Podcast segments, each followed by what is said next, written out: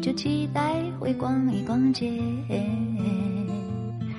因为站在灯下谈了整夜，于是习惯了你的情节。这样子两个人，这一切会有什么样情节？因为看着你脱下了袜子。各位好，这里是万电台，我是小程。因为你的甜点那么体贴，于是把我过去的钢铁一下子都毁灭。这一切。上幼儿园的时候啊，学的第一首诗，我到现在还记得。嗯，不过记得不全了，能回忆起的就两句：“明日复明日，明日何其多，我生待明日，万事成蹉跎。”老师当时教我们要今日事今日毕，万万不要等到明天去，因为时间就是在等待中挥霍了的。小的时候肯定不懂时间有什么宝贵的，我甚至不理解时间是什么意思，更加不明白等待又代表着什么。长大之后才发现，原来有人等很幸福，原来等别人很烦。差别。最后故事怎么样子完结？有没有下一个圣诞节？还好我不了解。守候在一无所知的世界，等晴天，等雨天，等待你给我意外。感谢你让我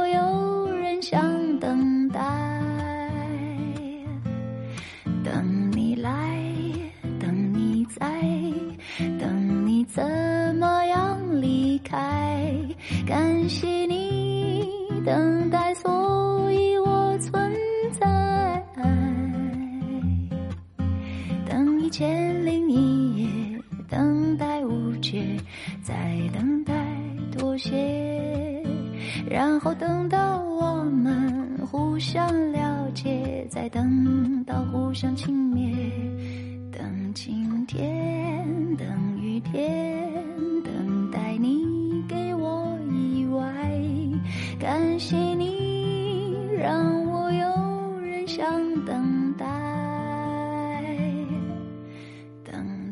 来，等你在，等你怎么样离开？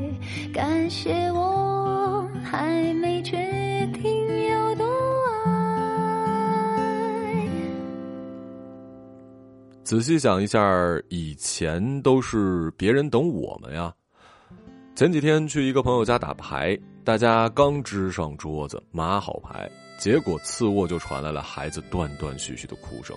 朋友小声对我们说：“嘘，可能没睡踏实，咱先别说话，等他睡着。”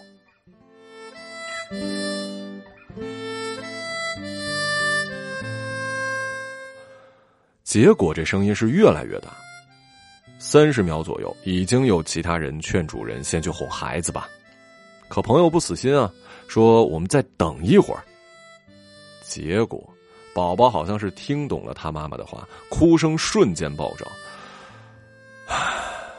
朋友深呼吸一口气，一闭眼，默默的离开了牌桌，走向了次卧。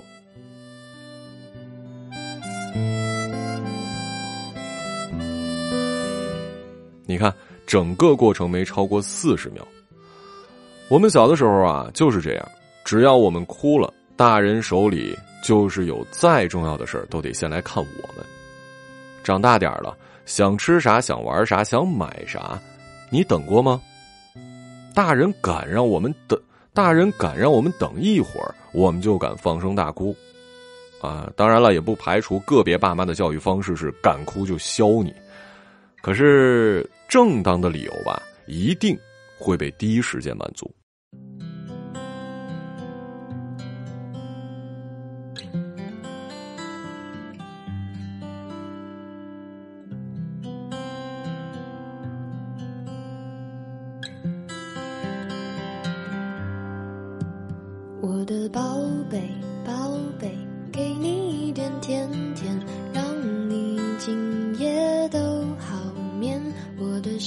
鬼，小鬼，逗逗你的眉眼，让你喜欢这世界。哇啦啦啦啦啦，我的宝贝，倦的时候有个人陪。哎呀呀呀呀呀，我的宝贝，要你知道你最美。我小时候啊，觉得家里可有钱了，学费从来都是按时交。呃，在这儿先跟年轻的听众，呃，城里的听众解释一下啊，在我的那个年代，我们村里上学，呃，九年义务教育也是要交学费的，而且呢，因为在农村，所以很多孩子真的会交不上学费，或者说是要在老师说截止日期之后过一阵儿才能补上。在其他方面啊，我想吃雪糕就吃雪糕，想喝 AD 钙奶就去隔壁的商店拿。各种补习班，我上的应该是我认识的人里面最多的。钢笔呢丢了几次，虽然挨过打，但是第二天上学的时候，永远都有一支新的钢笔躺在笔袋里。可是直到长大之后，我才知道，其实我们家的条件也不好。爸妈开的饭馆呢，生意不稳定，而且都是认识的乡里乡亲，很多人都是记账的。这就导致家里经常是这个月有点存款，下个月就没有什么收入，就把存款拿出来花。好多次我要钱的时候，我妈那儿没钱了，但是从来没跟我说过。只要是我的事儿，他们实在不行就去借钱。原因很简单，因为不想让我被别人看不起。而我爸也是在那个时候开始戒烟的。呀呀呀呀呀，我的宝贝，要你知道你最美，要你知道你最美。而有一天，你听到别人跟你说“你等会儿”的时候，潜台词就是，你并不是我当下的最优级选项。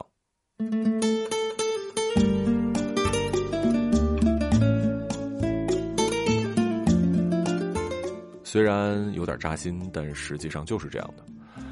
而等呢，又分很多种，有的说你等我十分钟，有的说你等我明天的，有的说你等下个月十号的。这些其实都还算是好事儿吧，呃，因为只要有一个时间设定，那就说明你还在他的代办事项之中。最怕的就是他跟你说你等会儿。哇，这个既可以理解为马上就到你，也可以理解为你压根儿就不在人家的排期之中。通常情况下，这和改天啊、有空啊属于一个范畴，那就是我没时间。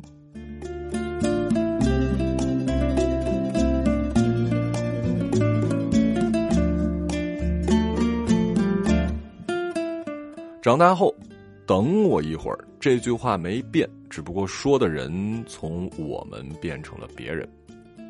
周末的时候去任何一个商圈，你都可以在某家店的门口或者楼下看到东张西望的家伙，他们是在等人，在等他们家的那口子。通常这种等待会成为一种习惯，被等的永远是被等的，等人的可能永远都是等人的。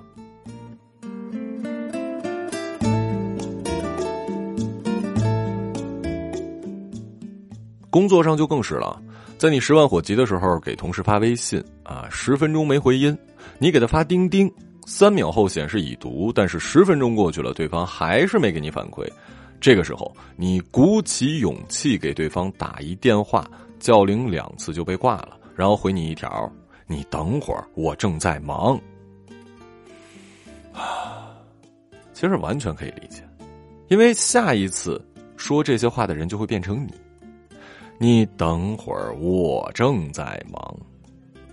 你没有报复谁？事实上你真的在忙，事实上他真的在忙。所以等有的时候真的是没办法的事儿。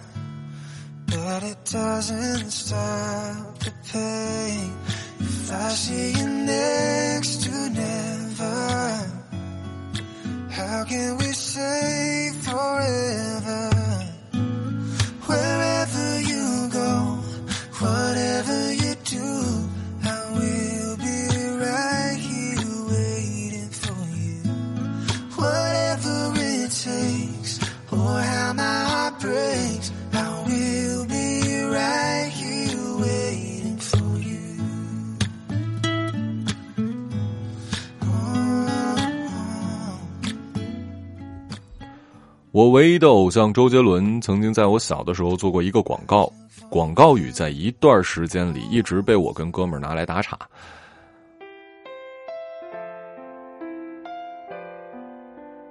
我是你的什么？你是我的优乐美啊！重点是最后这句，原来人家是奶茶哈，就一定要嗯哼。当时觉得台湾腔啊特别好玩儿。后来看了一本书，现在看来幼稚，可是对于青春期的我来讲特别喜欢。名字就叫做《一杯热奶茶的等待》。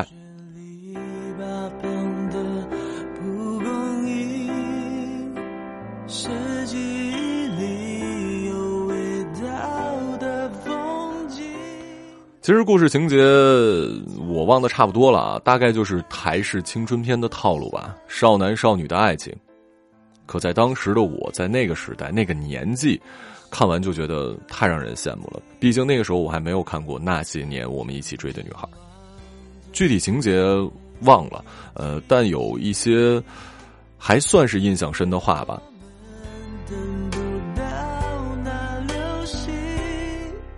时光不能倒转，人追着时间赛跑，匆匆忙忙的旅途无法彻底的精打细算。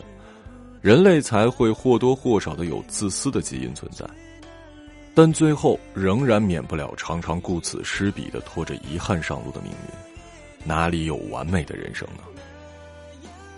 我想起不知从哪儿看到的一句话：没有一条路可以让所有人得到幸福，即使是上帝也没办法让所有人都得到救赎。爱情不是光靠虔诚就能换来的，爱情也不光是靠虔诚就能换来的。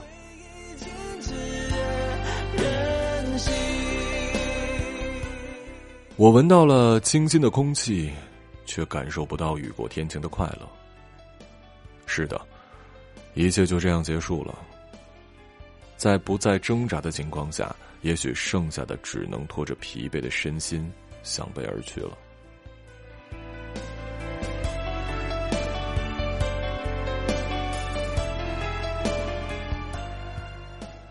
时间一久，我们会开始怀疑彼此。即使是顶着一枚微笑说了再见，或者怀着浓浓的眷恋挥别，都不算数了。只要时间一久，暂时失去联系，思念太满的情绪不自觉就会掺上你我微小的猜忌，渐渐的扩大，在默默的泛滥。于是，什么清楚的温馨浪漫的情怀，也会一层层的被抹去边界，趋于模糊，然后消失不见了。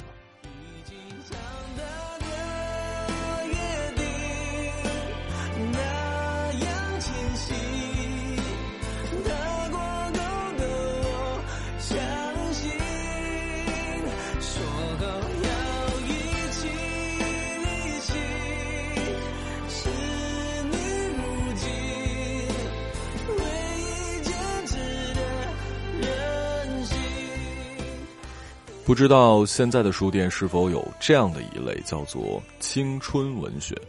因为我已经很久不去书店了。从高中的时候开始，我就已经以看韩寒为荣。可实际上，我曾经特别爱这一类目下的推荐。而一杯热奶茶的等待，就是某一次逛书店的时候买的。现在我更成熟了，发现曾经那个时候的自己，确实是应该喜欢这样的书的。其实现在的我特别想停下来，等一等那个年少的自己。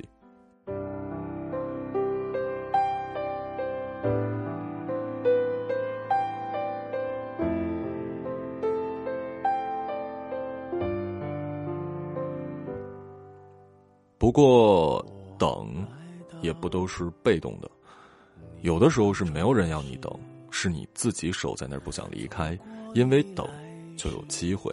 因为等，就有可能。对于很多零零后来讲，都不知道博客这个东西了吧？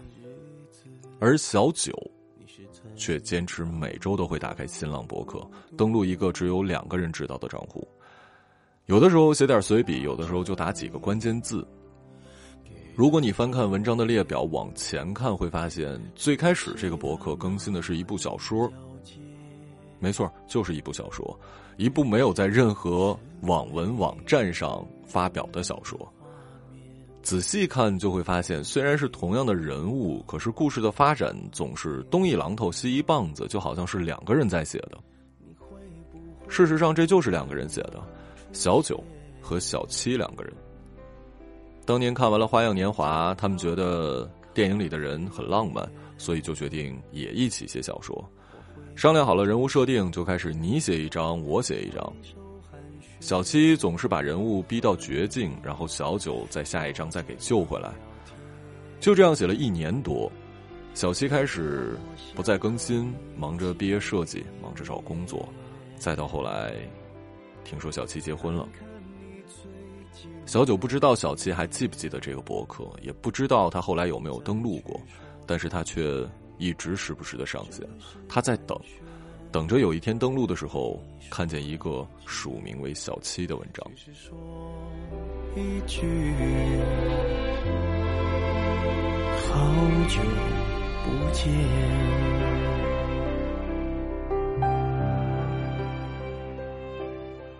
乘坐东航 MU 五七三五次航班的家属，我想他们在事情刚发生的时候一定是焦急的，但其实还是有希望在的。他们在等，等待搜救结果，等待一个也许心里都知道真的很难，但依旧不死心的好消息。等到官方消息出现之前，那扇门最后还留有一条缝隙。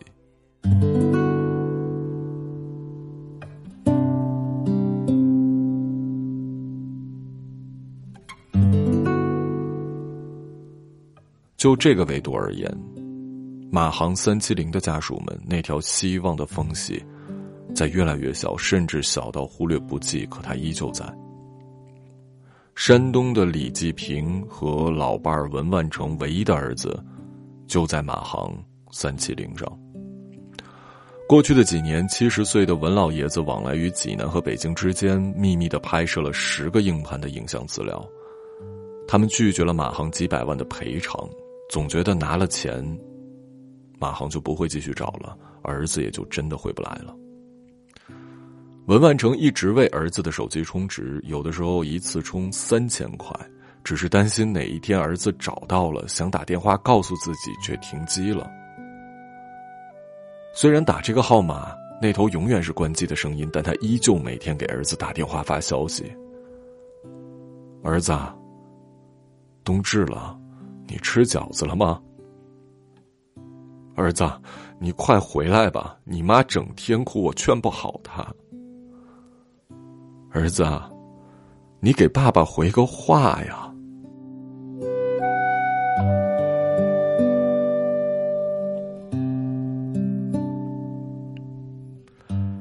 三七零出事之前，利二友这个老实忠厚的农民一辈子没出过老家的河北邯郸。这几年，他每个月都去北京。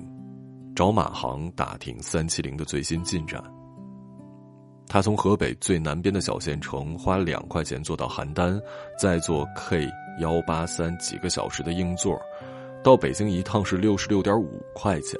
八年下来，他记不清跑了多少趟，反正路费就花了两万多。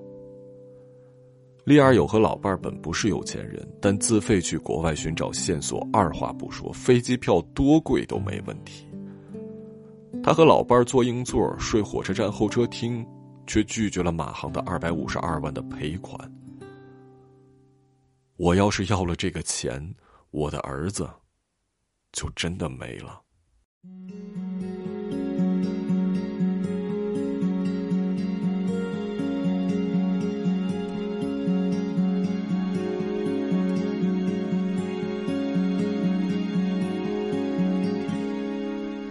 给你我平平淡淡的等待和守候。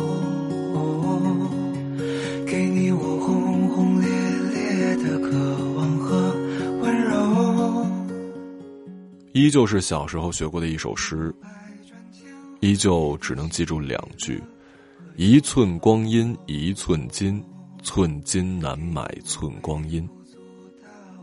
你看，所有人都明白，时间是最宝贵的，而有人愿意等你，愿意把最宝贵的东西留给你，就请珍惜那些愿意等你的人吧。而你如果是那个等待的人，也请好好想一下，你的这寸寸光阴付出的是否值得呢？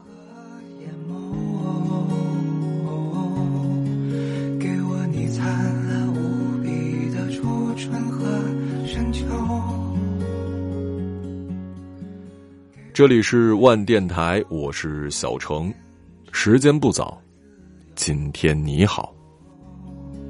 给我你最最珍贵所有的所有，给你我义无反顾的长长和久久，给我你多年以后仍握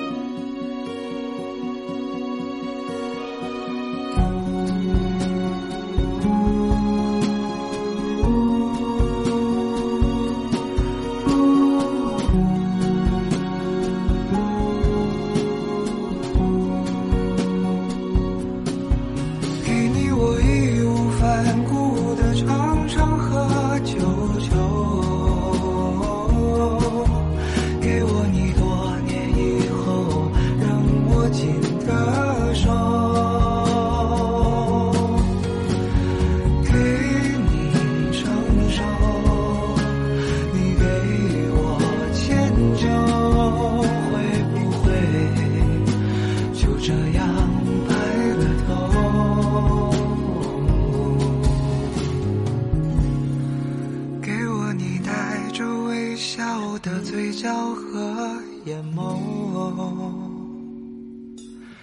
给你我轰轰烈烈的渴望和温柔，给我你未经雕琢的天真和自由，给你我微不足道所有的所有。阻到所有的。